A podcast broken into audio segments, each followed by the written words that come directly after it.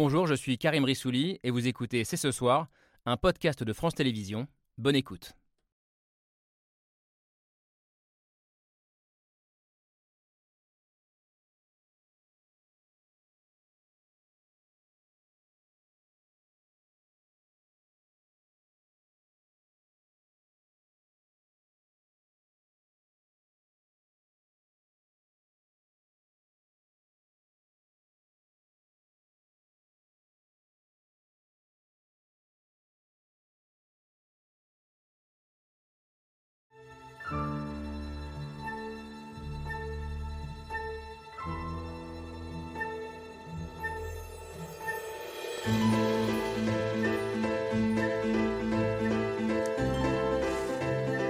Bonsoir à toutes et à tous, soyez les bienvenus sur le plateau de C'est ce soir.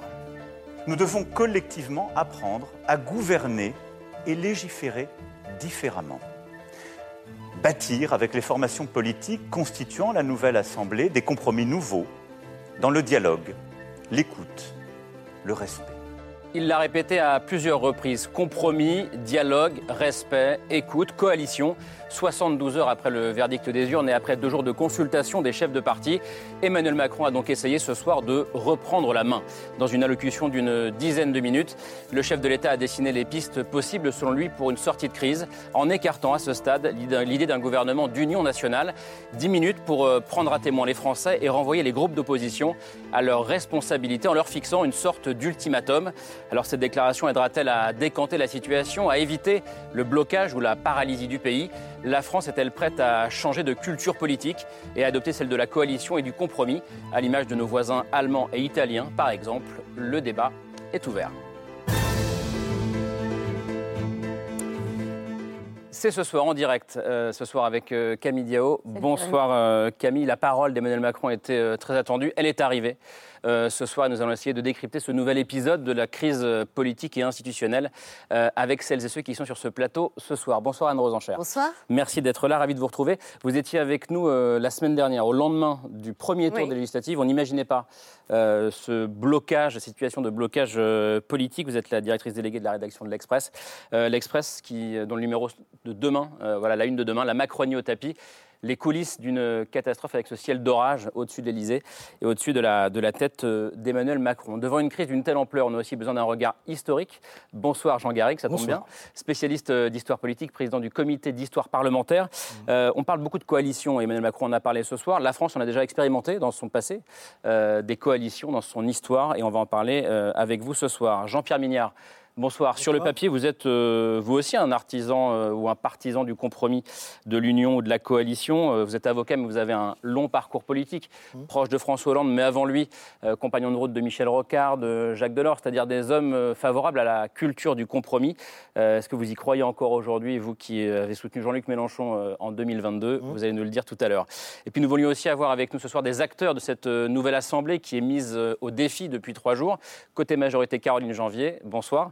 Euh, vous êtes euh, député macroniste du Loiret, euh, réélu dimanche dernier. Le Loiret, je crois d'ailleurs une terre où le RN commence à s'implanter avec deux députés, je crois, sur votre Tout à fait, mais où nous avons aussi maintenant quatre et non plus seulement trois députés. Donc voilà, c'est un succès en demi-teinte. Et c'est le RN et Ensemble qui se partagent ce, département en ce moment. Et puis bonsoir Jérôme Gage. Bonsoir. Merci d'être avec nous. Vous êtes député socialiste NUPES de, de l'Essonne, l'un des symboles de, cette, de ces législatives, puisque vous avez fait tomber la ministre de la Transition écologique, euh, Amélie de Montchalin, donc, euh, dans votre circonscription. Amélie de Montchalin qui a donc dû euh, quitter son poste de, ministre. Donc je le disais, on l'attendait, il a parlé. Emmanuel Macron, à 20h, première prise de parole officielle depuis le, début de la crise politique et, institutionnelle. un premier tour de table. Est-ce que vous l'avez trouvé à la hauteur de la crise, Anne-Rose Enchère? Bah, Disons que je, je pense qu'il a considéré qu'il ne pouvait pas ne pas parler avant de partir au Conseil européen euh, à l'étranger et que sa parole ne pouvait pas attendre de revenir. Et puis on précise, un Conseil européen et après vont se succéder d'autres euh, Exactement. Donc, je rendez-vous internationaux. Je pense que là, euh, ce qu'on a entendu, c'était plus prendre acte d'une situation qu'un discours extrêmement signifiant qui change les choses. Euh, je pense que la plupart des Français qui l'ont entendu n'ont pas trouvé que, ça, que son discours changeait euh, la situation, mais plutôt qu'il prenait acte et qu'il décrivait un petit peu le processus euh, des, prochains jours, on va dire. Et encore prendre acte, on y reviendra peut-être sur est-ce qu'on a senti qu'il avait tiré les leçons de l'ampleur de ce qui se passe, mais ça va être tout, je pense, le débat, de, ce soir. donc, donc voilà, donc à la hauteur, c'est pas la question. En tout cas, je pense que c'était plutôt quelque chose de, forme, de la forme, pour ne pas partir sans, s'exprimer. Jean Garrigue, euh, vous le regardez avec attention, j'imagine. Oui. Euh, quand je disais à la hauteur de la crise, c'est vrai que la crise, elle est, elle est profonde. Euh, oui. On s'y attendait pas à ce point. Oui. est-ce, que, est-ce que la prise de parole était la bonne ce soir? Si je, si je le prends au mot, je considère que la prise de parole est bonne. Mais maintenant, c'est les actes. Parce que le défi, à mon sens, il est énorme et il est majeur il dépasse le quinquennat d'Emmanuel Macron. Hmm. Il dépasse la personne, les, les, invectives ou au contraire l'admiration qu'on peut avoir pour Emmanuel Macron. Ce n'est pas le problème. Le problème aujourd'hui, c'est de sauver la démocratie parlementaire et représentative. Et le problème, c'est donc de montrer qu'il y a une capacité dans ce pays à la culture du compromis. Il y a toute une histoire de cette culture du compromis, contrairement à des choses que, que j'ai entendues, y compris dans les médias, après ce discours. On avait l'impression que euh, le, le, monde avait été créé sous la Ve République. Non, il y a toute une culture du compromis avant la Ve République, après la Ve République, et il y a à réhabiliter d'abord le rôle du Parlement, le rôle des partis politiques et le rôle de la politique en France. Mmh. Donc l'enjeu, si vous voulez, est bien au-delà de savoir si Macron est à la hauteur ou pas. Moi, je pense qu'il y a maintenant un travail à faire pour tous les acteurs de, la vie publique et qu'on est dans un moment, euh, à mon sens, décisif. Avant d'entendre les deux acteurs qui sont là, Jean-Pierre Mignard, sur ce, sur ce discours, vous êtes d'accord d'ailleurs avec euh, Jean Garrigue, on est dans un moment où il s'agit de sauver euh, carrément notre système de démocratie parlementaire je, lis, c'est bien fait la une du journal. La catastrophe, c'est pas, pas, une catastrophe quand même. Il y a eu des catastrophes dans l'histoire. Non, mais une catastrophe pour la, pour la Macronie. Oui, ah bah, pour la Macronie. Alors, si, si ce n'est qu'une catastrophe pour la Macronie, ce n'est pas une catastrophe dans l'absolu, c'est ça que je veux dire. Merci de vendre l'Express. C'est un récit, c'est un récit sur les raisons qui ont conduit au, fait que... Je pense dans, dans la forme, il a été impeccable. Hein. Bah, si ce n'est pas une catastrophe, c'est quoi alors? C'est une péripétie? C'est un événement politique. Comme la France a connu des tas d'événements politiques. Et je crois qu'il ne faut pas le... Il faut pas, en tout cas, il ne faut surtout pas le dramatiser. On a le sentiment, c'est un peu les grenouilles qui demandent un roi, qu'est-ce qui va se passer? Le roi est mis à une majorité relative, qu'allons-nous faire? Donc peut-être qu'on va avoir un soliveau, puis ensuite une grue qui va nous manger. C'est la fable. Donc non, je crois qu'il était impeccable dans la forme, ça c'est sûr. Je pense que lui-même ne sait pas exactement ce qui va se passer, qu'il n'a pas pris de décision, qu'il attend de voir qu'il y a aujourd'hui un jeu général de surplace.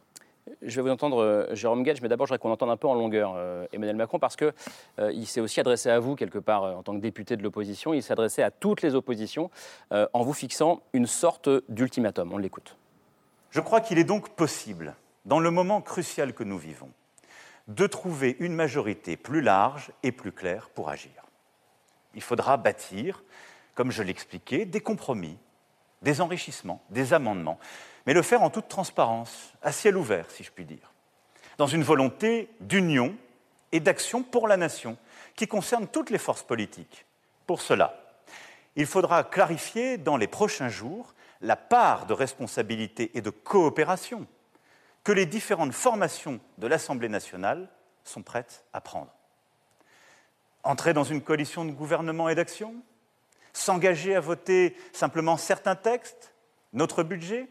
Lesquels Pour avancer utilement, il revient maintenant aux groupes politiques de dire en toute transparence jusqu'où ils sont prêts à aller.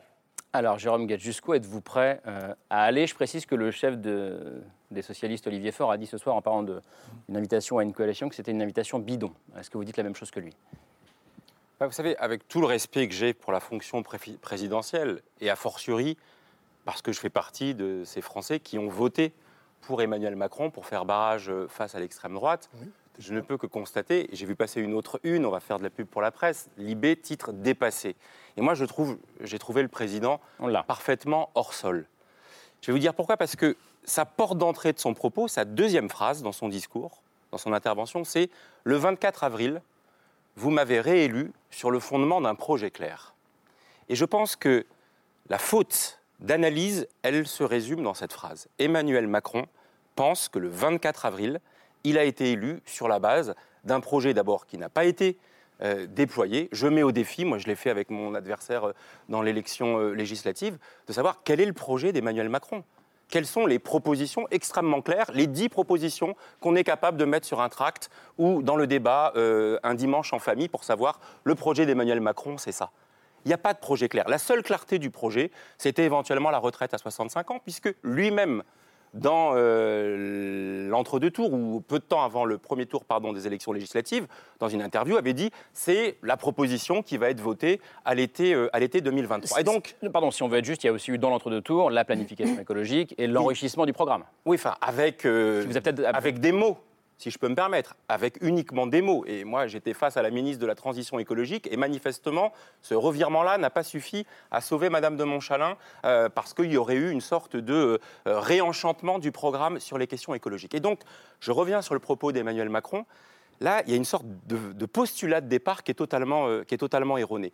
Et euh, un propos, alors euh, moi je suis prêt euh, à dire que le président doit prendre date, etc. Mais là, il est dans un jeu tactique, qui, enfin cousu de fil blanc. Il veut inverser la responsabilité, exonérer la sienne, qui est pourtant majeure.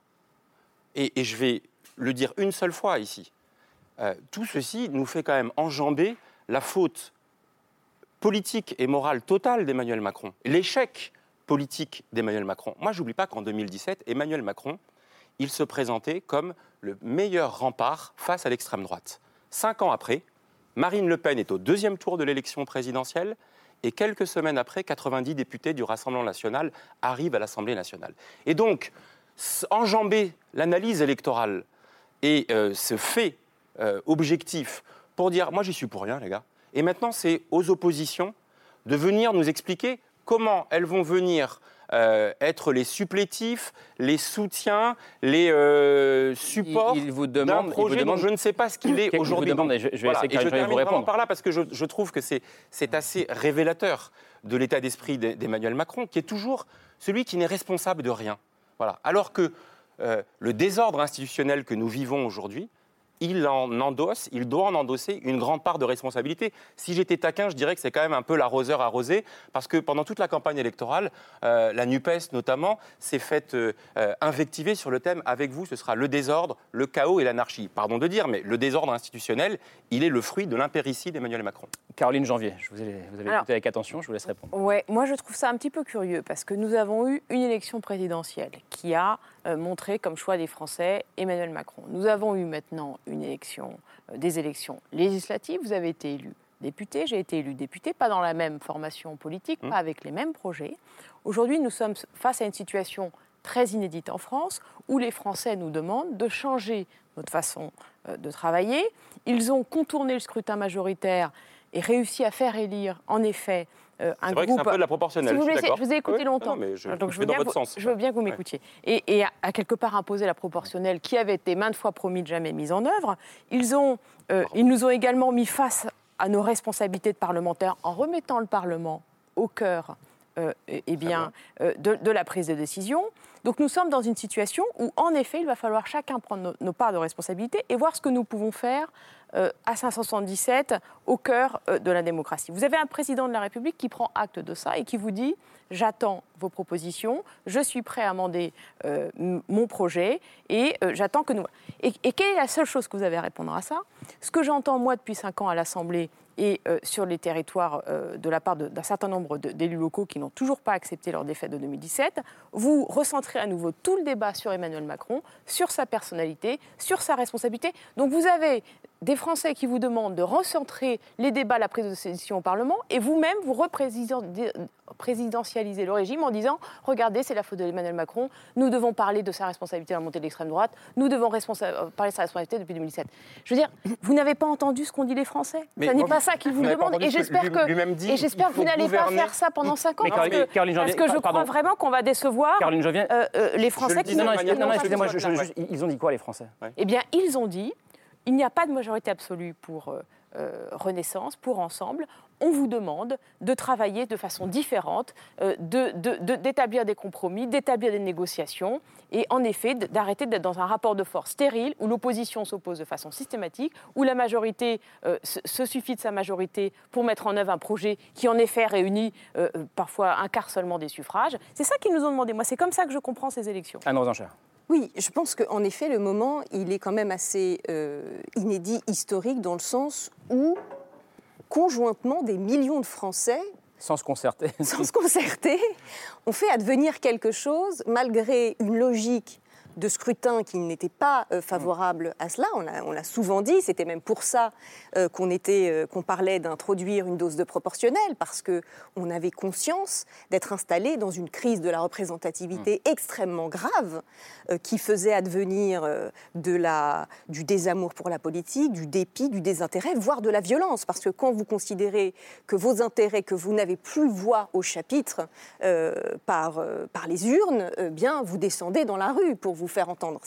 Donc tout cela était une situation de crise euh, à laquelle il fallait euh, remédier. Et quelque part, oui, c'est ça qui est historique, c'est que des millions de Français, en votant, voire parfois pour certains s'abstenant, même si toute l'abstention n'est pas le résultat d'une prise de position politique, on va dire, mais on fait quelque chose qui va vraiment, alors, enfin, qui, tord le bras euh, à, notre, à notre système institutionnel où, la, où la les législatives arrivaient après la présidentielle pour donner une espèce de, de blanc-seing au président nouvellement élu, au mode de scrutin qui ne favorisait une sorte pas de revanche des électeurs. ou... Voilà, donc si on voit le verre à moitié plein, comme dit souvent ma mère, on se dit euh, extraordinaire, on va enfin pouvoir faire de la politique. Que dit Caroline Janvier Un changement de régime sans, sans, sans réforme euh, constitutionnelle. C'est-à-dire de, de, de, faire advenir République. Euh, par le diagnostic commun, la délibération collective euh, des, des, projets.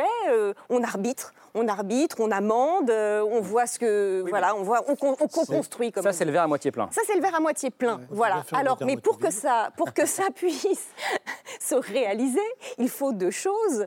Il faut une opposition constructive. Donc c'est là qu'on va voir, parce que clairement, c'est vrai que pour l'instant, on ne sait pas que ce soit le Rassemblement national ou la France insoumise, euh, il y avait quand même un petit peu un, fantasme. C'est-à-dire que quelque part, ce sont des gens qui, qui ne sont tellement pas été au pouvoir euh, euh, jamais, contrairement aux Républicains ou au Parti socialiste, enfin les, les, le mm. LR quoi, qu'il y avait une espèce de fantasme qui avait grandi à l'ombre de, de, cette absence de pouvoir. Donc là, on va voir comment ils, comment ils font quand ils sont. S'il y a de la mauvaise foi, les Français le verront. S'il y a de la volonté d'obstruction, de pas d'éthos républicains, etc., c'est là que ça se verra. Mais, et c'est là où je rejoins un peu ce qu'a dit Jérôme Gage, c'est qu'il faut aussi qu'Emmanuel Macron ne soit pas. Euh, voilà, ne soit. C'est vrai que par deux fois, il a dit qu'il avait été réélu sur un projet. Claire. Euh, clair c'est pas tout à fait vrai. C'est-à-dire que pour les 28% euh, des votants, c'est-à-dire 20% des inscrits qui ont voté pour lui au premier tour, c'est vrai.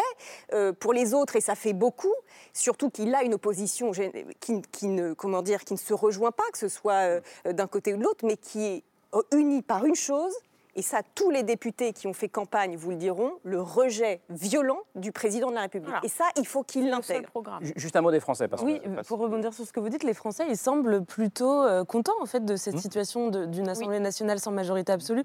Il y a une enquête qui est parue euh, aujourd'hui, une enquête ELAB, qui, qui montre qu'ils sont même 71% à considérer que c'est une bonne nouvelle pour euh, la démocratie, pour le débat. Et, et, donc ce soir, dans son allocution, Emmanuel Macron, il a dessiné un peu deux pistes. la première étant la négociation des textes au cap par cas, la seconde étant euh, un, potentiel accord de coalition avec d'autres partis. Et donc, selon le même sondage, les Français, ils penchent plutôt pour la première option.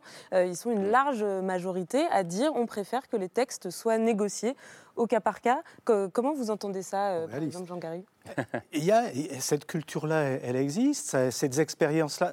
La Troisième République a été faite de ça et la quatrième République aussi, d'une certaine manière, de régimes qui, ont été totalement décriés, qui ont été hyper productifs euh, en réalité sur le plan législatif, mais que la cinquième République, la légende de la cinquième République, a complètement mis de côté. Et sous la cinquième République, au moment par exemple où Michel Rocard était Premier ministre, euh, et grâce notamment à ses conseillers, ou un juriste qui s'appelait Guy Carcassonne, qui est un expert pour ça, eh bien on recherchait en permanence texte par texte, des solutions. Alors c'est vrai que Michel Rocard avait euh, une arme qui était le 49.3, qu'il a utilisé 28 fois, etc., et qui aujourd'hui ne pourrait plus être, être, être utilisé. Donc, on le lit pour ceux qui nous regardent, depuis la réforme de 2008, ce n'est plus possible. Ce n'est plus possible. en tout cas, c'est très, très, limité. Mais il n'empêche, alors c'est vrai aussi qu'il avait beaucoup moins d'écart vis-à-vis de la... 14 sièges que 14, oui, N'empêche, n'empêche que cette, cette, cette pratique d'aller rechercher des majorités texte par texte. Et cette culture du compromis, elle était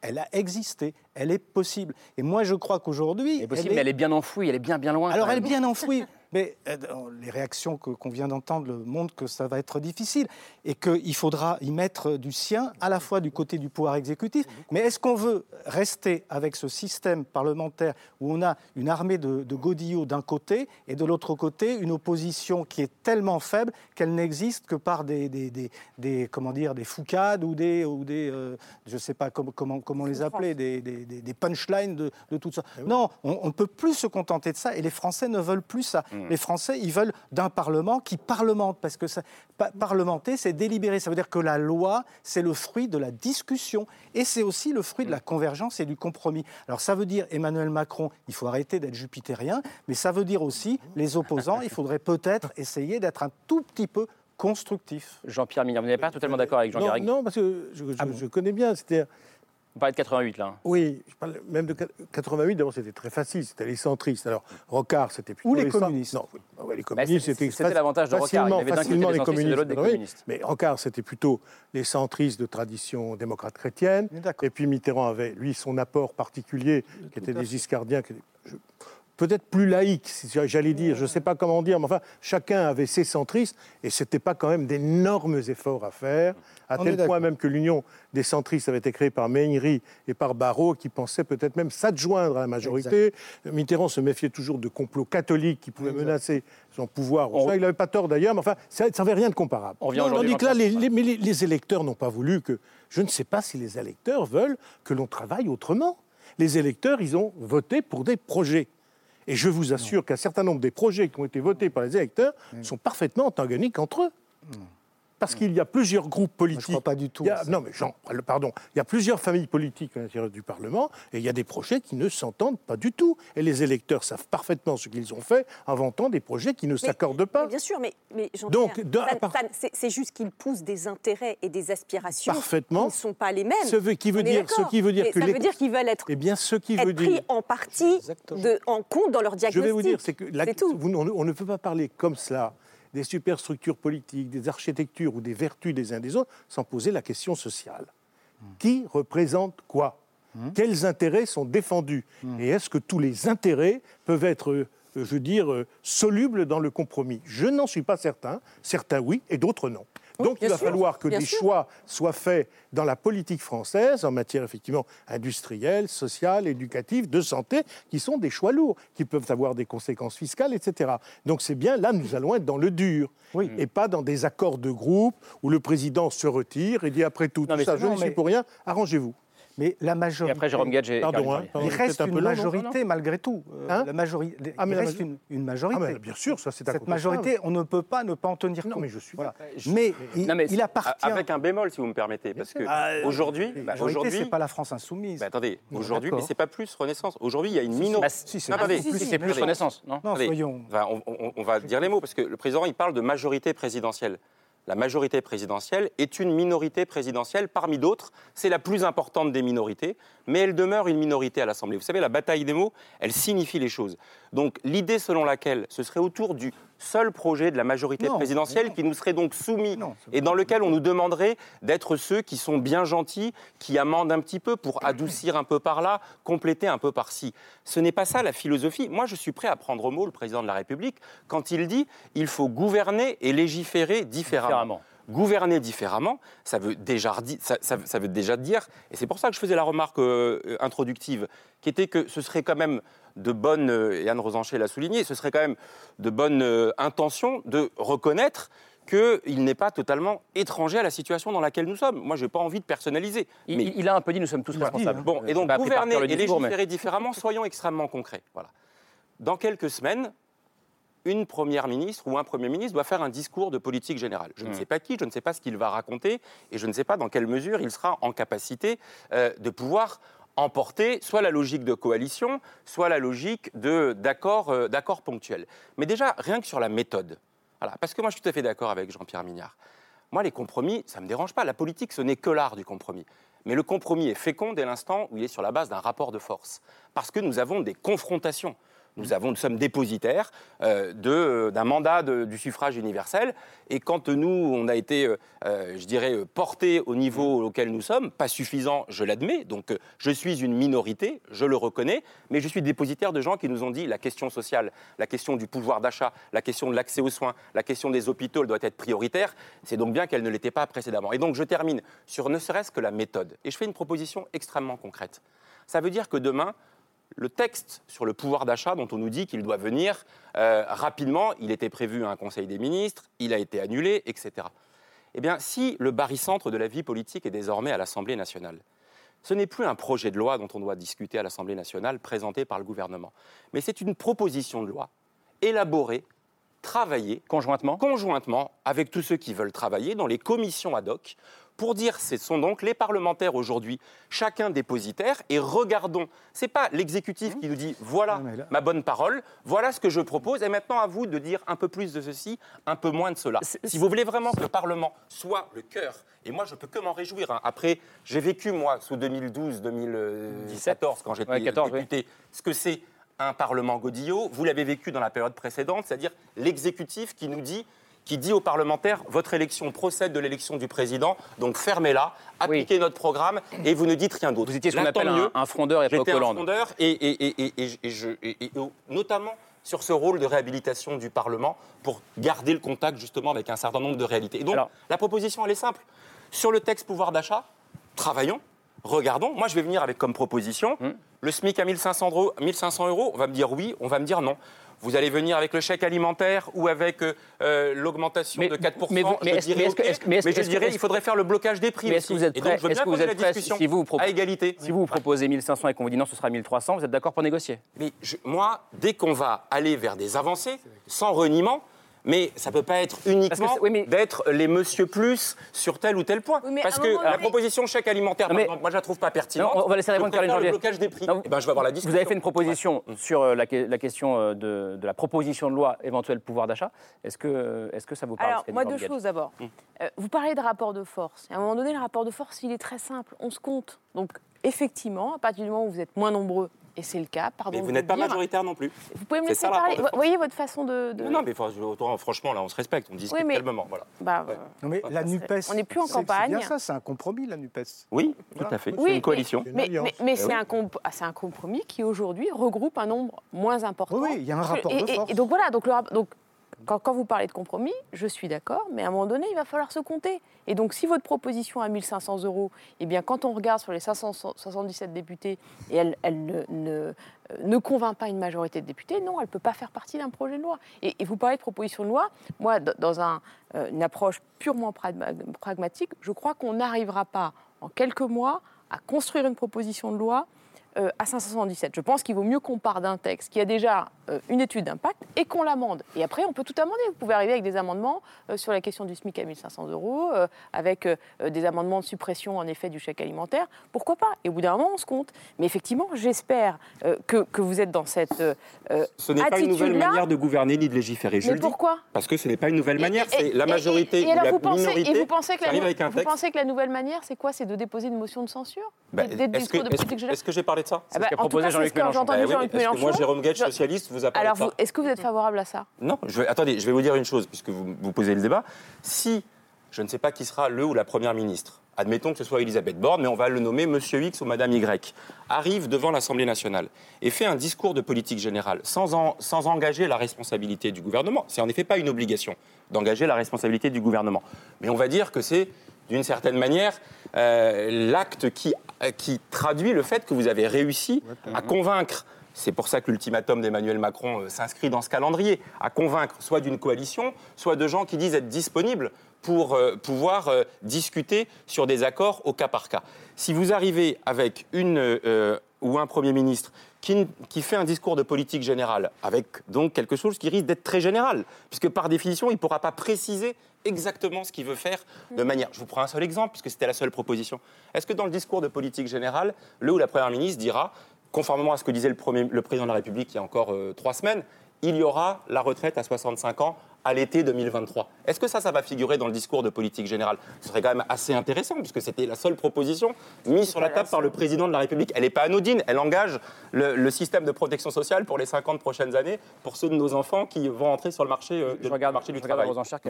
Oui, j'ai envie. C'est intéressant cette. Euh, Absolument. Bah, cette discussion est, très intéressante. D'abord, premièrement, ce qui est tout à fait juste, c'est que euh, une société est traversée d'aspirations et d'intérêts contradictoires et quelque part, euh, c'est vrai qu'il y a eu un défaut, je pense, euh, pendant cinq ans du macronisme, que de un petit peu le nier. C'est-à-dire qu'il y avait parfois cette idée que si on faisait plus de pédagogie, mm. tout le monde serait d'accord mm. pour dire qu'il n'y avait que cette façon de faire. On a déjà parlé ici, voilà, le cercle de la raison contre le cercle de la raison contre les autres. Donc, euh, donc cette, et, même quelque part, Madame, quand vous dites ce soir que finalement ils ne seront pas assez nombreux pour faire infléchir les décisions d'Emmanuel de, Macron, euh, non, je, dis, que dans le rapport de force, il faut prendre en compte le poids de chacun. Oui, mais, il faut, oui, mais la majorité, c'est 50 plus 1. Voilà, non, mais il faut accepter l'inflexion. Voilà, il faut, il faut prendre des, des, oui, mais... tirer des leçons d'une image plus générale que exactement à combien on est pour faire passer un texte.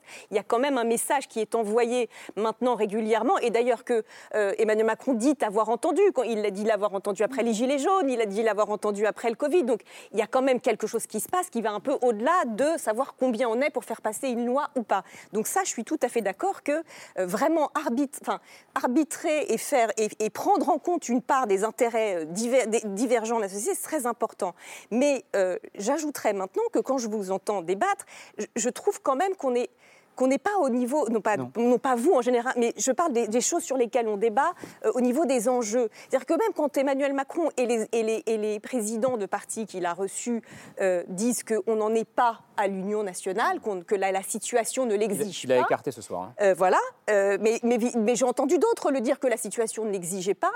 Alors là, je suis désolée, je ne vais pas voir le verre à moitié plein, mais, mais je pense que si la situation l'exige, et pas sur des questions de pouvoir d'achat ou de, de l'âge de la retraite, qui sont des questions absolument fondamentales, mais qui sont quasiment de l'arbitrage technique et sur lesquels vous, vous pourrez quand même vous, vous... Enfin, mais quand on a des choses aussi importantes que reconstruire l'école, euh, savoir comment on refait l'industrie, les hôpitaux, l'accès aux soins pour tous, euh, dans des, dans des endroits... Le défi climatique, on sait, le défi diplomatique. voilà, on sait que le, la, guerre, que l'Union européenne. Que, voilà.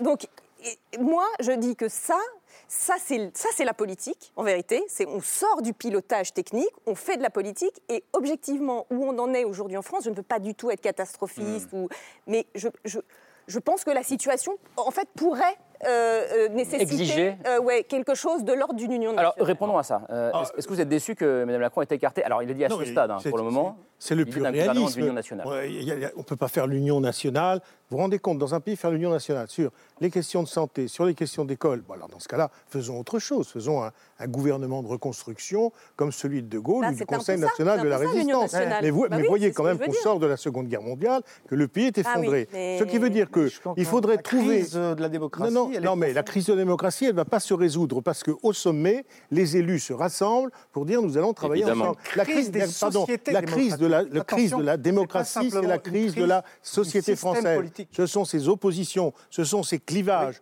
ce sont son, son, retrait, son retrait de la vie politique avec 52% des personnes qui n'ont pas participé au dernier choc, ou 54, qui, qui, donc ne sont pas forcément désintéressés du tout, mais ne se sont pas sentis concernés. Elle est là, la crise. Moi, je comprends d'ailleurs. Je ne suis pas du tout de la tradition de Jean-Luc Mélenchon, je suis de la tradition de, de Jérôme, je suis socialiste. Mais je comprends qu'à un moment donné, il ait voulu tordre le cou à cette situation pour, d'une certaine manière, réveiller pour dire il faut vous réveiller, et donc on va essayer de reprendre la démocratie là où elle est, par les gens, là où ils habitent, là où ils travaillent, là où ils ne travaillent pas, pour essayer effectivement de redonner de l'ampleur et de la vigueur à ce niveau-là. Tandis que sinon, quand vous parlez d'union, j'ai bien envie, on pourrait d'ailleurs, on sont tous, tous très On bien. parle de gaullisme. Si on parle de, de- en fait, le général de Gaulle, il prenait les affaires à la base, hein, il ne les prenait pas au sommet. Mais je, je crains qu'avec ces histoires d'union nationale, etc., d'abord, on va lasser très vite. hein, les gens, ça va les agacer, ça, je comprends très bien. Euh, une fois, deux jours, trois jours, etc. Et puis surtout, c'est de nouveau, cette espèce, c'est le- de nouveau le cercle De la qui, se, raison. qui se re- qui se reconstitue sur les formes au sommet de vivre et de changer, alors que rien ne changerait en bas. Enfin, Alors, ce qui- ce qui est- Avec le risque Front National derrière. Et le Front National qui monte. Voilà. non mais Car Voilà. le Front, Non, parce que le Front Pour moi, National c'est le risque fait- fondamental. Le Front Je- National ce que j'ai dit que tout à l'heure sur la responsabilité sur 2017-2022, c'est le confusionnisme droite-gauche fait prospérer euh, le Front National. Absolument. Et c'est ça l'échec du macronisme, de la promesse Exact. originelle. Ça aurait pu marcher, il y a plein de gens qui ont bien cru sûr. sincèrement. Mais à force, à un moment, d'être dans, le, dans la confusion, et donc l'Union nationale, ce serait rien d'autre que ça, parce que, pardon de le dire, je parle sous le couvert de, de- de l'historien, mais l'Union nationale, c'est des moments de traumatisme de la vie politique Bah oui, nationale. mais non, non, mais pardon, mais attendez, si vous considérez qu'aujourd'hui, Non, mais pas ça. je vais vous prendre la les trois. situation de la France. Oui, mais non. Oui, mais alors, non, mais la situation de la France, même s'il y a des difficultés, le traumatisme qui justifie l'Union nationale, c'est 1914. Jaurès est assassiné, on rentre dans la guerre, ça va durer euh, quasiment jusqu'à 1920. Mais pas Puis seulement. 1934, les fascistes sont aux portes du pouvoir. Gaston Ah bah, Domergue. Gaston Domergue réuni et ça ne dure que quelques mois. Et puis après, le général de Gaulle, la reconstruction. Pardon de le dire, mais heureusement, heureusement que la France n'est dans aucune de ces trois situations. Mais le déclassement, le déclassement suppose au contraire des affirmations politiques fortes. Ce que disait Jean-Pierre Mignard tout à l'heure, il y a, moi, je, vous voyez, je suis peut-être très vintage, mais je crois au bon vieux clivage gauche-droite et euh, à la fertilisation la qui question, permet. Mais, c'est pas, Mais oui, mais si, il y a besoin de cette confrontation de de Parce que dans l'indifférenciation et la triangulation prospère l'extrême droite. Jean Garrigue. Je suis bien d'accord et je pense que les traditions, le- le- la binarité, elle va toujours rester dans, dans la vie politique. Elle est, elle est consubstantielle depuis la Révolution française. Mais il faut bien reconnaître qu'en 2017, c'est pas Emmanuel Macron qui a fait disparaître la binarité, la bipolarité. Ce sont les partis eux-mêmes qui Ah se bah, sont bien sûr. dissous. C'est- ce système-là qui est arrivé à bout de souffle. Et moi, depuis 2017, je pense que la solution, ce serait justement la solution idéale. Évidemment, elle ne sera pas mise en pratique. Ce serait justement une union nationale. Mais pardon, Jean Garrigue, elle va de où à où l'Union nationale? Elle Ah, mais, moi- où? Elle mais- mais où? pour moi, elle devrait englober, à partir du moment où le, le Rassemblement national considère qu'il est un parti républicain, donne les preuves de son appartenance à l'arc Mm. républicain, il doit participer à cette union nationale. Je sais bien que c'est un projet intellectuel et, et- et assez utopique, Non. mais je pense qu'au moins, si on ne peut pas réaliser ce- cette, cette union nationale, qui à mon sens est nécessaire dans la période, mais je parle en historien, dans Oui, la oui, période, le, jugement que je pense on peut porter en historien sur cette période, c'est qu'il y a une crise profonde des sociétés démocratiques, pas seulement en France, un peu Mmh. partout, et que donc elle appelle des solutions exceptionnelles, et que ce qui est arrivé, alors le problème, c'est que ce qui, est à- ce, ce qui a permis le- le- l'union nationale euh, au lendemain de la libération, c'est quelque chose qui avait été préparé pendant toute la période de, l'occupation, de l'occupation, par le Conseil national de la résistance, etc. Donc on n'est pas dans cette situation, c'est pas possible. Mais qu'au moins on puisse euh, avoir une manière nouvelle de penser les, les- les questions et d'essayer de se rapprocher au moins dans l'arc, ce qu'on appelle l'arc républicain. Ouais, Moi, je pense que c'est quand même quelque chose qu'attendent ce qui est intéressant, c'est que tout le monde n'a pas la même Non, définition non. de, de- de De la taille de l'arc républicain. républicain. Et- Caroline Janvier, pour vous, c'est quoi l'arc républicain d'ailleurs Eh ben, effectivement, moi, je n'y intègre ni l'extrême droite ni l'extrême gauche. Voilà. Moi, je n'y intègre pas les partis qui remettent en cause nos institutions, qui veulent prendre le risque de revenir à une situation Non, avec une assemblée constituante, avec euh, Donc c'est une bonne 1700. lecture. Eh bien, ce sont Donc non, Eh bien, ce sont- clairs. Proposer une Renaissance. constitution, c'est remettre en cause les institutions. LR. eh ben, Donc, quand, le, une quand le général de Gaulle change de constitution, c'est un, un dangereux gauchiste. Quand vous interdisez à tout le personnel de la Ve République de siéger dans, dans la dite euh, commission, c'est ça le projet de la Sixième République euh, Non, des enfin, si vous voulez caricaturer, Mais c'est pas proposer, proposer une constituante, Pardon, c'est tout simplement dire, au, peuple souverain. Je vous parle de constituante dire au peuple dans, le- souverain. dans- dans le- dans le programme de Jean-Luc Bah oui, mais Mélenchon. je, je- d'abord, ce n'est- c'est le programme de Jean-Luc Mélenchon, c'est pas le programme de la coalition NUPES. Est-ce que j'ai dit que c'était Voilà. le programme de la coalition du PS Je suis en train de parler des insoumis que je considère hors que pour- Bah oui, mais vous voyez, là, je pense donc- que vous commettez une Caroline, erreur. C'est terrible de mettre un signe égal entre les insoumis et le Rassemblement national. vous, Non, parce vous- que vous m'interrompez les tout le temps. insoumis- Non, non, on, laisse finir, Caroline Janvier, s'il vous plaît. donné, euh, Caroline, allez-y. Donc, euh, PS, écolo, euh, Renaissance, enfin ensemble, et euh, Horizon Modem, Horizon Modem et, euh, LR, Voilà, pour moi, l'arc le, républicain. Et le PC, le PC n'est pas dans le champ républicain. mais le ah problème, le problème, c'est que le Front National et la France Insoumise représentent l'essentiel des couches populaires de ce pays. Donc on ne peut pas les extraire de cet arc. Ce qui est un vrai problème. on ne peut pas. on est obligé de, les prendre. Jean-Pierre, non, je, historien. Je veux dire, tu ne peux pas dire LFI égale euh, Rassemblement national. J'ai jamais dit ça. D'ailleurs, tu le dis. C'est ce qu'il dit là. Non, non, je... je... pense que cette, cette, logomachie étrange que vous avez tenté d'installer dans les dix derniers jours, qui est les extrêmes. Moi, je ne marche pas dans l'histoire des extrêmes. Il n'y a pas les extrêmes. Il y a en effet LFI, qui est en effet un mouvement de gauche radical, qui en effet peut être quelquefois caractérisé comme populiste, mais qui est évidemment républicain. Alors, sur ce point, je peux vous l'avouer, Jean-Luc Mélenchon, c'est un républicain casse-pied, je peux vous le dire, parce que moi j'ai défendu notamment quelquefois les positions, notamment de l'école privée catholique, etc. Je me, suis, je me, je me suis trouvé toujours en face de lui, parce que j'étais plutôt girondin sur ce point. Alors vraiment, comme républicain, il n'y a pas mieux. Ah non. Donc ça, ça marche. Ça, ça, je continue. Mais Robespierre est un républicain. Ah. Comme dit Clémenceau, la révolution est un bloc. Et lui, il est d'accord. Mais peut-être. la révolution est un bloc. Les autres, c'est différent. Les autres appartiennent à une histoire de lutte constante contre la liberté, contre l'égalité, évidemment contre la fraternité. Ils avancent d'ailleurs de manière intelligente, maintenant habile, même retors, sournois, mais je sais très bien quel est effectivement leur projet. Mais leur projet sur l'Europe. Mais la question n'est pas ce qu'ils le représentent, la question est ce qu'ils défendent comme position. À un moment donné, on ne peut pas effectivement être, je dirais, les, les, les, les charabeux de la, de la sociologie, c'est pas sérieux. Et d'ailleurs, bah, je ne crois pas d'ailleurs sur ce point. Il faut représenter le peuple, c'est le rôle de la démocratie représentative. D'ailleurs, Emmanuel Macron était le premier à vouloir se mener ce combat, hein, lorsqu'après le premier tour, il, je, veux dire, on, se prosternait presque devant LFI. C'est parce que je ne suis pas l'avocat de LFI, je suis avocat tout court. Mais on se prosternait devant À l'époque, nous avions les mêmes valeurs que, la, pour vous, pour, faire barrage au Front National. Et un mois après, on est infréquentable. Les mêmes, voilà. Du jour au lendemain. Les mêmes. Et ça, c'est le. Et ça, c'est la crise. Et ça, c'est ça qui tue la politique. La crise, elle est là parce que ce que Emmanuel Macron aurait dû faire, et ce que Jacques Chirac a fait, c'était de considérer que son élection était due à des électeurs au second tour qui n'étaient pas de sa famille politique, mais qui partageaient ce fameux valeur ou ces arcs.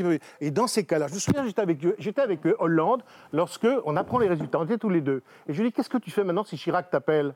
Parce qu'il aurait pu. Si Chirac avait été d'ailleurs en 2002, oui, il devait l'appeler. On leur reprochait le Premier dans son je vous vois. C'est tout à fait évident. S'il pouvait le faire. Hum. Hollande était pétrifié à hein, cette idée-là. Il, souriait très jaune. Mais là, quand même, euh, Macron, il, était, il connaissait cette situation. C'est exactement celle dans laquelle on s'est retrouvé. Et où, en effet, un grand nombre de LFI, les socialistes, etc., ont voté pour lui. Et du jour au lendemain, ils deviennent les adversaires. Mais elle est là la crise, Anne, Anne, elle, est là la crise. Jean-Pierre, je précise juste une chose, c'est que ce matin, ah Adrien Quatennens de LFI, en sortant du bureau d'Emmanuel Macron, a dit aux journalistes que le président lui avait dit que LFI faisait bien partie de eh ben l'arc républicain. Eh ben Mais vous ne dites pas ça. Dites le mais moi, j'ai pas cette opinion-là. Ah, Pardon Ne touchez pas vos micros. Ayez toutes, toutes, les opinions que vous voulez, mais ne touchez pas vos micros. Toutes et tous. encore une fois, on nous a caricaturé pendant 5 ans en nous disant vous êtes des Attention, j'entends votre micro. Ça n'est pas vrai. Voilà. Anne, aux enchères. Deux choses. Euh, la première, c'est que pour un républicain sourcilleux, euh, Jean-Luc Mélenchon fait des clins d'œil au communautarisme qui sont quand même problématiques et c'est ce que je reproche au PS, je vous regarde Gage, euh, c'est d'être de s'être un peu assis euh, sur ces valeurs-là, qui sont des valeurs importantes pour euh, la gauche républicaine. Sur quelle disposition de l'accord? De l'accord C'est pas la question de l'accord. Mais non, mais parce que vous parlez des émetteurs, vous avez raison il y a des émetteurs. Non, mais vous parlez des émetteurs, oui, d'accord. Mais quand vous êtes dans un accord électoral, on ne peut pas décider que c'est des lignes rouges de temps en temps, puis qu'après c'est plus. Non, non, mais euh, mes lignes rouges, je les connais et personne ne me les fixe. Je sais, je sais, Jérôme, c'est pour ça que je me tournais vers vous. Le silence de la Non, non, mais bien sûr, moi, ça ne me dérange pas qu'il me réponde, vu que je le prends. À partir. Donc, à partir. Ça, c'est dit. Après, euh, pour le reste, moi, c'est vrai que je trouve que, de manière générale, que ce soit vis-à-vis des uns ou des autres, les Français, on a un petit peu marre de l'incohérence du discours. Je vous dis, par exemple, pendant la présidentielle, on nous dit pendant des, mois, ce serait un scandale démocratique si Marine Le Pen ou Jean-Luc Mélenchon ou que sais-je n'avaient pas ces 500 signatures et mm. ne pouvaient pas se mm. présenter.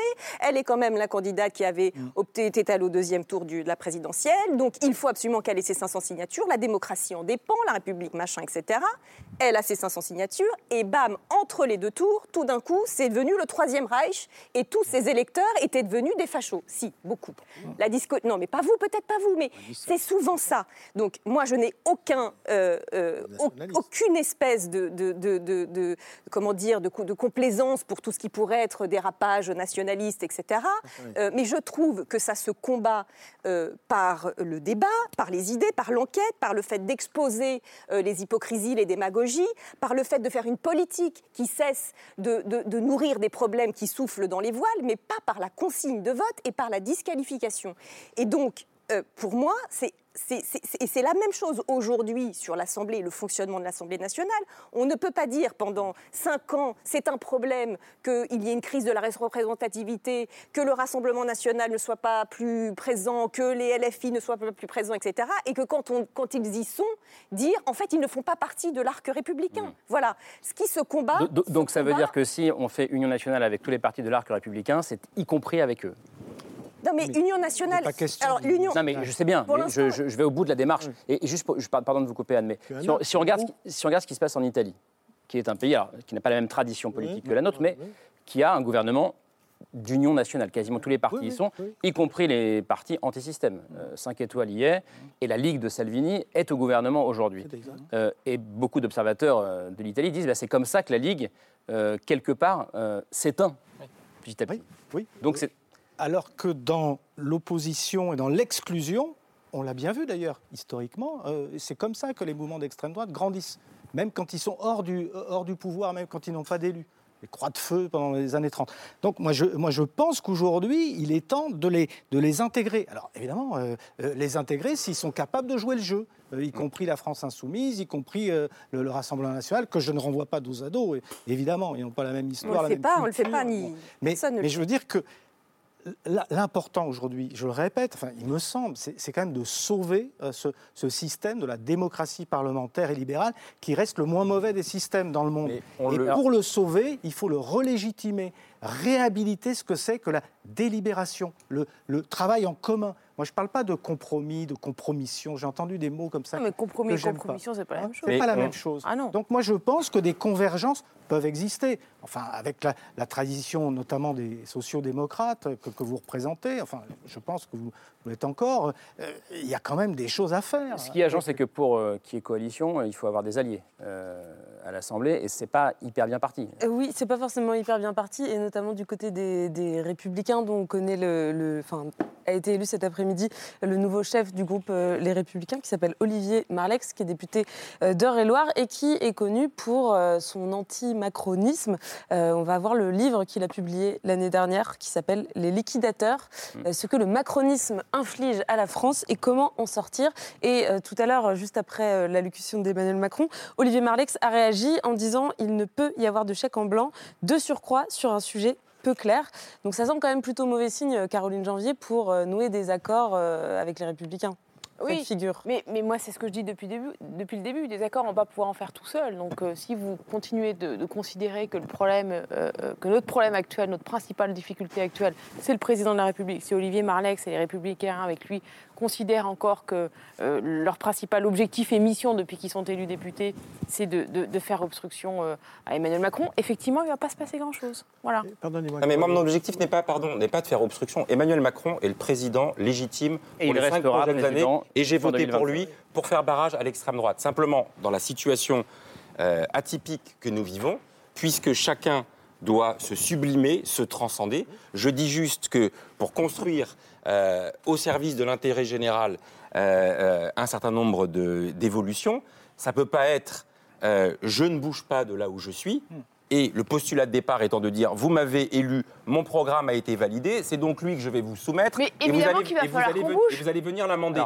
Évidemment qu'il va falloir qu'on bouge. Oui, mais, pour l'instant, je, je demande sur quelle sur quelle chose vous allez bouger. J'ai pris l'exemple de la question Moi, euh, du avis. pouvoir Alors, d'achat. bah alors, on laisse Je- répondre Caroline je- Janvier. Je peux prendre euh, euh, d'autres sujets sur la bifurcation euh, écologique. Un des premiers textes qui doit venir, puisque c'est prévu, c'est la loi de programmation énergie-climat qui doit venir en 2023, dans lequel la France doit euh, s'aligner sur les orientations européennes, qui est de rehausser à 55%, une baisse de 55% contre 45% précédemment, de l'émission de gaz à effet de serre.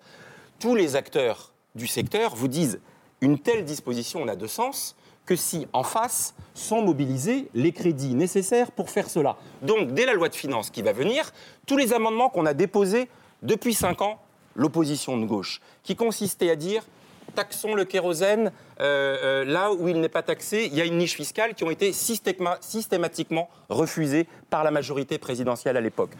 Arrêtons de subventionner euh, les énergies fossiles bien plus que nous le faisons sur les énergies renouvelables, à tel point que la France est le seul pays de l'Union européenne qui, entre 2017 Est-ce que- et 2022, n'a pas vu la part des énergies renouvelables progresser. Donc vous voyez, Est-ce que- à un moment donné, est-ce on va que vous vous êtes dire, prête, acceptez Janvier les propositions que vous avez refusées pendant Acceptez ou discutez-en, parce que personne ne pourra imposer. discuter, voilà. Est-ce est-ce que vous êtes prête à aller Eh là bien oui, je suis prête, moi, à discuter de tous ces sujets-là. Je suis bien. désolée de vous décevoir. eh ben, mais je formidable, mais je suis comme, prête. Je comme, comme dans les cinq années qui ont Maintenant, je ne précédé, suis pas toute seule. comme dans les cinq Mais années qui voyez, vous précédaient, vous, renvoyez- nous- vous vous nous voyez- disiez, nous avions raison tout La- seuls. laissez-la parler un peu. Mais voyez, vous êtes presque déçus. Je veux Non, dire, non, vous non, vous accrochez à ce qui s'est passé Eh ben, pendant chiche. 5 ans. Vous n'étiez d'ailleurs pas quoi On député. va le déposer Vous ensemble, pouvez me laisser- l'amendement. Vous pouvez me Voilà. laisser. vous Non, pouvez bah, voilà, un engagement simple. Déposons l'amendement ensemble sur le kérosène. Caroline Janvier. Je peux pas faire mieux. Il se Ah passe non, quelque chose. alors attendons, attendez. L'amendement sur le kérosène ensemble. moi, je suis, Voilà. moi, je suis Voilà. en train de vous dire, je suis prête à travailler avec vous, euh, qu'on regarde ensemble entre ce qui, moi, me paraîtra le plus pertinent, entre l'amendement sur le kérosène dont vous avez parlé, entre les questions du pouvoir d'achat sur, ce projet de loi qui arrive dès cet été, sur la question du SMIC, sur tout un tas d'autres mesures. Moi, je suis prête à tout regarder et, et je vais vous dire, je fais partie d'ailleurs de ceux qui ont parfois voté contre euh, des, des, euh, des projets de loi de ma majorité. hein. J'ai voté frondeuse. contre donc, mais euh, pas du tout. Je- encore une fois, nous étions beaucoup moins monolithiques que ce que vous avez l'air de penser. Il y a eu beaucoup de débats pas en interne. que ça a donné. hein. Bah oui, parce que malheureusement, Bon, mais on ça, on n'aime pas forcément Ça, la hier. Donc moi, je suis tout à fait prête à travailler avec vous sur ce sujet-là, justement, euh, vous- euh, comme sur d'autres, tout à fait. Jean-Pierre Je Mignard. voudrais justement poser une question, parce qu'il y a un point quand même que vous devez éclaircir, parce que quand vous nous parlez, c'est pas désagréable, enfin vous, vous nous considérez, mais on a l'impression d'avoir dans la NUP euh, un élément très important, LFI, qui devient pestiféré. C'est pas possible, vous pouvez pas, il faut prendre la- la- l'alliance des gauches comme elle est. En totalité, pourquoi? Parce que C'est les- dur. non, mais attendez, ça- attendez, vous verrez bien. Les électeurs ont choisi indifféremment parce que c'était la NUP. C'est Le ciment, le notaire de cette alliance, ce sont les électeurs. Le ciment de cette alliance, ce sont les électeurs. Il n'y a pas d'électeurs socialistes, éléfistes, communistes ou écologistes. Enfin, pardon, Les- est-ce qu'il y a un groupe, NUP, est-ce qu'il y a un bien groupe sûr, mais parlementaire qui ont voté, mais qui se sont réunis Mais- pour voter et, et élire un député NUP. Dans, les, Mais- dans mais- les électeurs de Jérôme, il y a effectivement sans doute, tout. il y a des, il y mais, a ce- toutes mais- les familles. mais- ils n'ont bon. pas réussi à se mettre d'accord pour non. faire un groupe, ça n'est quand même Non, pas non, problème. Non, Ça n'a jamais été prévu au nom d'un principe. Non, mais Jean-Luc- Dans l'accord. Non, eh, les amis. Mais non, alors je vais vous montrer mes documents. L'accord électoral disait nous aurons chacun un groupe. Jean-Pierre, Jean-Pierre, Jean-Pierre. Aidez-moi, Jean-Pierre. Aidez-moi. Pas de tambouille parlementaire. Vous ne pouvez pas continuer à discriminer. L'accord noir sur blanc disait nous aurons chacun ça, notre on groupe. oublie ça. Voilà. Non, On oublie, c'est de politique. Jean-Pierre. Ça veut dire vous ne pouvez pas discriminer. Vous ne pouvez pas discriminer à la- parce que je connais le petit jeu, parce que vous vous livrez un petit jeu. Et déjà, ce n'est pas correct. C'est-à-dire que vous tentez de manière insidieuse à dire il y a les bons qu'on va peut-être intégrer dans l'arc Voilà. et les mauvais, ça, c'est pas possible. Non, Et alors, non, je- ça, c'est pas possible. Et tant que vous maintiendrez des positions pareilles, rien ne se fera. Et pourquoi c'est la condition. Caroline Moi, Janvier. moi, je vais vous dire, Voilà. ça fait cinq ans que je travaille avec les Insoumis. Ouais. Pas un seul amendement n'a été am- amendé des, des Insoumis. Pourquoi? Parce qu'ils ne sont pas d'accord. Ils sont dans une logique d'obstruction systématique. J'ai fait adopter, vous pouvez me laisser, j'ai fait adopter des amendements, par exemple, d'un collègue, Pierre Daréville, euh, sur le, le- le- le- dans, dans le cadre, dans le cadre du budget de la sécurité sociale, parce qu'on a réussi à se mettre d'accord. Avec les Insoumis, ils sont dans une stratégie de pourquoi? Et, et- et dans bien des cas, ils ne respectent pas les règles du jeu et, et ils l'assument parfaitement en disant mais oui, nous, nous voulons les changer ces règles du jeu. Donc dire un mot on, on en Oui, oui, reparlera si, si, si, dans un on- an ou deux. Juste un mot, Bah, sur la gauche. Je précise juste qu'on a reçu sur ce plateau deux députés, euh, François Ruffin et Bruno Bonnel euh, d'En Marche, qui ont euh, travaillé ensemble à domicile. voilà. Mais, mais alors, je vous pendant six mois. Non, non, mais, Non, mais donc ça arrive. suivi des très Mais, mais- mais le, mais- le nouveau couple, c'est vous. Donc euh, j'attends votre mais- mais- proposition. mais par ailleurs, par Le ailleurs, j'ai co-signé la proposition de loi d'Éric Coquerel sur le cannabis. Eh ben Mais ce que je veux dire, c'est qu'au résultat, on n'y arrive jamais, parce qu'effectivement, si on n'adopte pas 100% de leurs idées, ils ne sont pas d'accord. Ils ont même voté Non. contre je proposition de loi. C'est Jean Garry qui parle. Juste deux secondes. Juste deux secondes. Prenez plus. C'est l'état d'ultra-minorité aussi qui provoque cette situation de provocation et de blocage. C'est vrai qu'on peut dire que dans le premier quinquennat, LFI s'est plutôt caractérisé par le blocage, l'obstruction, que par la production constructive. C'est d'accord. Mais je pense qu'aujourd'hui, avec un groupe qui est quand même important, et avec les alliés qui, qui sont, en tout cas pour l'instant, le, leurs alliés, en tout cas de la part des socialistes de NUP, il y a certainement une volonté de construire une expérience de la construction. On pourrait imaginer, par exemple, pour être très concret, qu'on euh, attribue un quota de propositions de loi sur lesquelles on discuterait mmh. à l'opposition, aux différents partis d'opposition, en fonction éventuellement de leur représentativité. Ça existe, ça s'appelle les niches parlementaires. Je sais bien, mais peut-être les, élargir. Euh, les élargir, les systématiser. Mais moi, je vais même aller plus loin en disant, je vais aller plus loin sur une autre proposition par rapport à celle que j'ai faite tout à l'heure. Aujourd'hui, la maîtrise de l'ordre du jour à l'Assemblée nationale, c'est le gouvernement. Voilà, c'est l'article 48, même s'il a été euh, atténué par la réforme Sarkozy en 2008. Gouverner et légiférer différemment, c'est demain dire L'ordre du jour du Parlement, ce n'est pas le gouvernement tout seul qui le fixe. On est dans une logique, en effet, de respect des groupes parlementaires, du fait qu'on n'a que des minorités qui sont autour de la table et qu'il va donc falloir décider ensemble, y compris de l'ordre du jour. Et c'est pour ça que je tire le fil des textes et de l'élaboration de ces textes de manière, euh, de manière coproduite. Vous voyez bien qu'en faisant ça, je ne préjuge pas du résultat final, mais je dis que la manière de travailler ensemble, le respect adressé justement au Parlement, et moi je suis le premier à ce que le Parlement euh, retrouve ses lettres de noblesse après avoir été tellement euh, bâillonné par les outils du parlementarisme rationalisé et surtout de l'inversion du calendrier qui fait que les parlementaires procèdent de l'élection du président. Donc, si on veut donner des signaux concrets, mmh. et moi j'attendrais ça du président de la République mmh. ou du Premier ministre, qui nous disent par exemple, il n'y aura plus de vote bloqué euh, de recours au vote bloqué euh, sur euh, les textes de loi. Il n'y aura plus de seconde lecture qui sera demandée. Il n'y aura pas de recours au 49.3. Il y aura donc la maîtrise de l'ordre du jour par le Parlement. et il y aura. Pardonnez-moi, mais est-ce Encore une fois, vous demandez beaucoup de gages sans en donner aucun. Mais non, Pardon, mais, c'est un peu facile. C'est de dire on veut des règles du jeu qui nous ah bah, permettent que le Parlement. Non. Bah, c'est de la bonne foi, là, je ne peux pas faire mieux. Et pourquoi la bonne foi serait uniquement garantie Non, il faut de la bonne foi des deux côtés. Pardonnez-moi, les amis, s'il vous plaît. Euh, j'entends Jérôme Gage, je, me dis ça ne va pas être simple, parce qu'il n'y aura pas de coalition avec les socialistes, avec les communistes, avec LFI, avec les écolos, etc. J'entends ce que disait Olivier Marlex euh, aujourd'hui, il n'y aura pas de coalition visiblement avec LR. Il n'y en aura pas avec le RN, euh, évidemment. Donc Emmanuel Macron savait ça dans les enchères, en faisant cette proposition aujourd'hui. Il, imagine très bien qu'il va prendre un refus potentiellement généralisé. Donc pourquoi est-ce qu'il le fait? Bah, C'est quoi la suite du jeu, entre guillemets? La suite du jeu, c'est de ne pas prendre sur lui toute la responsabilité de la situation. Donc, en effet, tout de suite, il a, il a essayé de dire, vous voyez, euh, euh, ils ne sont pas dans la construction. Euh, moi, moi, je tends la main et tout le monde me la refuse. simplement, tout le monde sait que ça ne va pas se faire du jour au lendemain. Voilà. Euh, donc euh, là, on ouvre une page, elle est quasiment vierge. Euh, c'est à la fois angoissant, c'est à la fois exaltant. On ne sait pas ce qui va se passer. Par ailleurs, pour l'instant, le paysage politique s'est recomposé comme ça, avec en effet cette espèce d'énorme centre attrape-tout qui a au fur et à mesure pris, on avait dit, hein, de mmh. Papendiaï jusqu'à Gérald Darmanin. Donc ça faisait une espèce d'autocentre de, de, de, la raison élargie avec des opposition beaucoup plus radicale, mais on peut imaginer que là, on a cinq ans pour que ce aussi, que ce que rebouge un petit peu ce, paysage politique, que se reconstruise euh, euh, peut-être une gauche, euh, une droite. Mais, mais, une paralysie pendant cinq ans, c'est impensable. Non, moi je pense que la paralysie pendant cinq ans, ah bah, c'est surtout compte tenu de l'état du pays et des enjeux, c'est impensable. Il y a une grande absente dans l'allocution du président, c'est la Première ministre. Oui, et dont, on a peu parlé d'ailleurs ce soir depuis le début de l'émission. Si on l'a prononcé, vous l'avez prononcé, Jérôme Gage. Mais vous avez commencé par dire Elisabeth Borne, enfin bref. C'est pas grave. Je voulais juste vous faire entendre ce que disait François Bayrou, justement, du, rôle du ou de la future Première ministre. Euh, c'était ce matin sur France Inter. Je pense que les temps exigent que le Premier ministre ou la Première ministre soit politique. Qu'on n'ait pas le sentiment que c'est la technique qui gouverne le pays, mais au contraire les sentiments profonds qui s'expriment dans le peuple. Et cette idée-là, il l'a réitérée ce soir après la prise de parole d'Emmanuel Macron en l'élargissant à l'ensemble du gouvernement. Il disait il faut passer d'un gouvernement de techniciens à un gouvernement de politique. Euh, qu'est-ce que vous en pensez, Caroline Janvier? Est-ce qu'Elisabeth Borne, euh, dans, ce contexte qu'on a euh, tous décrit ensemble et qui, qui va s'avérer assez complexe, est-ce qu'Elisabeth Borne vous semble être la bonne personne? Alors encore une fois, je crois que le sujet, ça n'est pas de savoir si Elisabeth Borne et ou n'est pas la bonne personne, mais de ce que nous allons arriver à faire ou à ne pas faire au Parlement. Enfin, pardon, mais j'ai l'impression que nous n'avons pas avancé sur ce sujet-là. Un peu. Euh, Un peu. Mais le, le rôle on du, campe du un petit peu gouvernement son aussi et effectivement, c'est un phénomène de- nouveau. Oui, mais voyez, je trouve un peu curieux quand même euh, de euh, se tourner immédiatement vers l'Élysée, puis vers Matignon, alors qu'on a un problème qui nous est posé. euh, encore une fois, à l'Assemblée Mais- nationale, que, que le débat est recentré, et je trouve que c'est une bonne chose, au Parlement, et que c'est quand même ce que nous ont demandé. Mais François Bayrou, il est de votre majorité, hein, pour le coup. Oui, et puis C'est vous pas une attaque de la gauche. Oui, mais non, mais c'est pas ça. Mais c'est que je veux dire que euh, c'est- un peu un réflexe pavlovien de se dire est-ce qu'on change euh, Bah, si, on, si on doit aller chercher une majorité euh, texte par texte, il va bien falloir que quelqu'un le fasse. non, Je crois que François Bayrou a raison.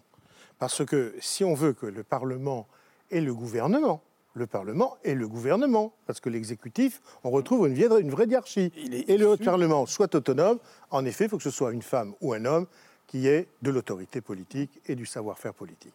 Car ce que je crains, c'est qu'une personne, fût- fût-elle bien inspirée et technicienne, personne ne le nie, soit dans des moments extrêmement difficiles, amenée à aller voir le président de la République pour lui dire qu'est-ce que vous en pensez, qu'est-ce qu'on fait. Et donc il faut qu'il y ait une ou une, per- un ou une personne qui soit ferme.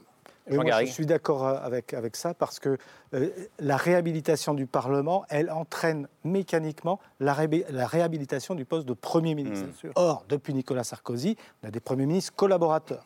François Hollande a essayé de les faire un, de leur donner un peu plus un, rôle un peu c'est plus censé être important. lui le chef ou la chef de la majorité. Mais, Eh oui. Et c'est le chef de la majorité, il doit représenter cette... Et donc il doit être politique. On a bien vu dans cette campagne des législatives qu'Elisabeth Borne n'était peut-être pas à la hauteur d'un chef de majorité. Euh, Moi, au nom d'un principe de... Donc il faut, moi je pense qu'il faut... Il serait souhaitable, en tout cas, d'avoir une personnalité un peu différente. Alors, Elle- euh, après, c'est, il y a aussi cette difficulté par rapport à l'opinion de changer tout de suite une femme, en plus, Ouais. qui vient d'être nommée première Et ministre. puis elle peut se révéler. euh, Et elle, peut aussi, et elle peut aussi se révéler. Mais c'est vrai que la, Michel Rocard, quand il devient Premier ministre et qu'il pratique cette fameuse ouverture et qu'il essaye de euh, gouverner texte par texte, c'est déjà quelqu'un qui a un prestige politique, une expérience politique, qui, qui- qui vous dit Je rêve d'un pays où on se parle à nouveau. On n'est pas là dans le même, euh, comment dire, le même registre que quelqu'un comme Elisabeth Borne. Donc c'est vrai que je pense que dans ce moment très particulier, il, faut, il faudrait, de préférence, ou peut-être qu'Elisabeth Borne devienne plus politique, qu'elle se, qu'elle se, qu'elle change un peu de, de- de stature, mais ça c'est toujours assez compliqué. Ah non. Mais au-delà de, de- de Elisabeth Borne elle-même, je pense que ce qui est très juste, c'est qu'il faut euh, sortir de la politique comme un pilotage technique. Ça, c'est sûr, ça fait euh, 30 ans que c'est le défi majeur posé à tous les gouvernements successifs, d'ailleurs. Et le PS en est presque mort. euh, de, Complètement. Voilà, d'avoir, On est euh, mort de l'économicisme, voilà. de la triangulation et du d'être les bons élèves de l'accompagnement voilà, euh, de la voilà. mondialisation donc, libérale. Donc, voilà. donc, Ouais. il y, a, y y y une question posée aujourd'hui à toutes les démocraties occidentales, en gros. C'est comment on intègre désormais euh, la mondialisation. Euh, qui sera probablement aménagée, qui d'ailleurs va s'aménager elle-même avec euh, la raréfaction des énergies, etc. Donc, mais, comment on l'intègre dans les logiciels politiques pour ne pas donner, pour, que la politique ne se, réduise pas au pilotage de cette mondialisation? C'est ce que beaucoup des classes populaires et moyennes disent et répètent au fur et à mesure des décennies. Elle a entraîné euh, des, des changements géographiques, culturels dans nos sociétés dont il faut, qu'il faut regarder en face et qu'il faut désormais intégrer sans dire on va revenir 30 ans en avant. Personne ne peut imaginer, euh, sauf euh, des démagogues absolus, qu'on va revenir 30 ans en avant. Mais comment on le fait, en comment on l'intègre dans notre logiciel? Et ça, c'est, une, c'est un vrai défi de la politique. Et en effet, c'est pas avec des très bons techniciens euh, qu'on y arrivera. Donc ça, euh, mais après, je ne sais pas, moi je connais pas Elisabeth Borne, mais pour l'instant, c'est quand même plutôt l'image qu'elle est d'être une très bonne technicienne. Moi, je suis, je suis absolument d'accord, et ça rejoint ce que disait euh, Jean-Pierre Méniard tout à l'heure.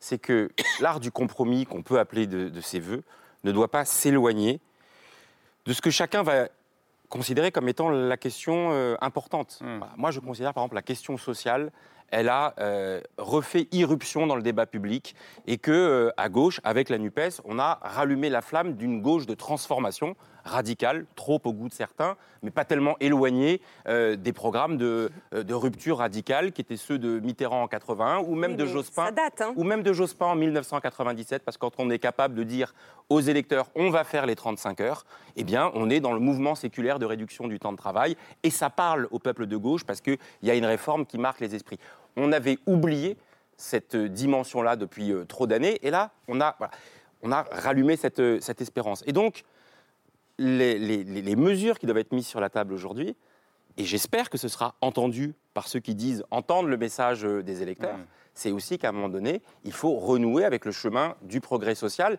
et aussi de sortir de l'accommodement raisonnable, ce qui suppose des ruptures, ce qui suppose peut-être d'être moins raisonnable. Ça ne veut pas dire qu'on va renverser la table, ça ne veut pas dire qu'on va être des affreux. Vous savez, moi, pendant la campagne, j'ai été traité d'anarchiste d'extrême gauche. C'est assez cocasse. Par Amélie de, Montchalin, votre adversaire dans votre Je pense qu'en faisant ça, on ne participe pas précisément du, de la dispute apaisée que doit être non, mais euh, la politique. C'est intéressant parce que et quand j'arrive moi avec la question sociale, d'autres peuvent venir avec la question républicaine, avec le, euh, la question écologique. Et je pense que si sur ces urgences-là, euh, sociales, écologiques, euh, républicaines, puisqu'il y a en effet des enjeux de reconquête de l'égalité républicaine sur le territoire, et je suis le premier à le défendre et à le, considérer, mais qui supposent non pas de l'incantation, voilà, moi, vous savez, j'assume que je suis contre la loi euh, séparatisme, ce qui ne veut pas dire que je suis pour le séparatisme, mais parce que je considère que dans le précédent quinquennat, la vraie loi séparatisme, c'était quoi? C'était le plan Borloo, c'est-à-dire qui s'attaquait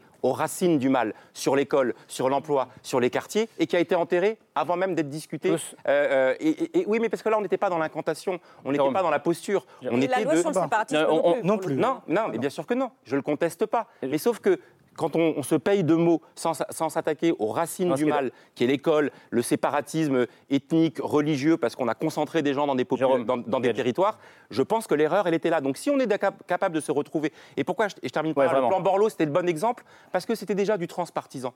Moi, j'avais le maire communiste de, de, Grigny, Philippe Rio, qui était super enthousiaste. Il avait travaillé avec Borloo, avec des gens de droite, etc. Et il y avait des élus locaux qui avaient dit là, enfin, il se passe quelque chose. c'est enterré immédiatement par Macron. Je vous donne la parole, mais vraiment de manière assez succincte les uns les autres. Non, je veux juste dire que je comprends. La priorité, effectivement, pour la gauche, ça va être le social. Mais si on veut travailler ensemble, la priorité pour le Rassemblement national, ça va être la sécurité, ça va être l'immigration. La priorité pour les, pour les républicains, ça va être l'équilibre budgétaire.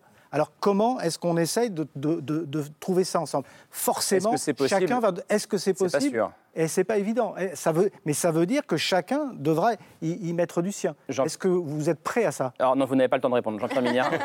mais honnêtement, avec la majorité, même relative, euh, ce serait absurde de ne pas parler quand même. Hein. S'opposer oui. chaque fois que oui, bien sûr, oui, parler, c'est une évidence. Non, ce que je veux dire, par exemple, comment, comment la, voyons comment les choses en un mot. Qu'est-ce qu'a manqué le macronisme? Sur la technologie, ça a été un gouvernement qui était très engagé et qui a fait des choses. C'est indéniable. Mais la vraie question politique, c'était pas effectivement que notre pays soit au niveau numérique, technologique, etc. C'était en quoi ça allait aider l'effort humain, en quoi ça allait aider le progrès social. Or, voyez-vous, mettez-vous dans la tête de gens qui écoutent vraiment d'un hymne aux start-up, hymne au numérique, etc. Et puis de manière totalement décalée, et demain vous travaillerez plus. Ah bon? C'est étrange, car on leur avait toujours dit que la technologie, le progrès technique et les sciences, ça devait aider l'effort humain et ça devait faire en sorte que le temps de travail soit réduit. Et là, on progresse d'un côté, ah, ça va peut-être aller mieux. Et non, vous allez travailler jusqu'à 65 ans. Incompréhensible. Pour conclure, Caroline Janvier, on parle de compromis.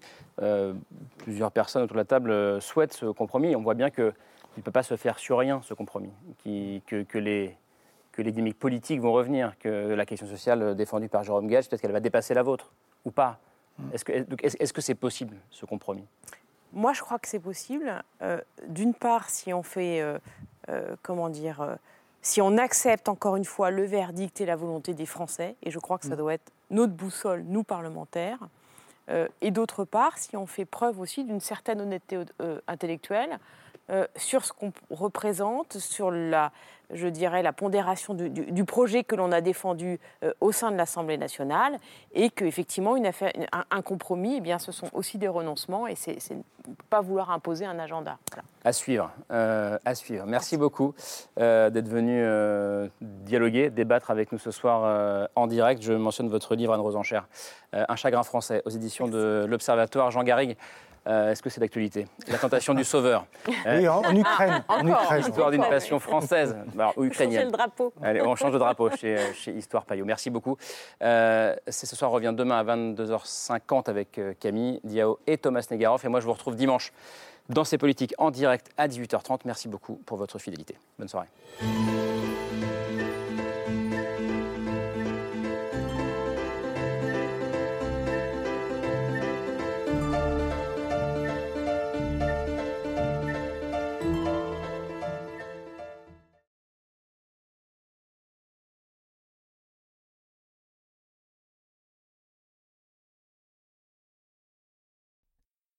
C'était C'est ce soir, un podcast de France Télévisions. S'il vous a plu, n'hésitez pas à vous abonner. Vous pouvez également retrouver les replays de l'émission en vidéo sur France.tv.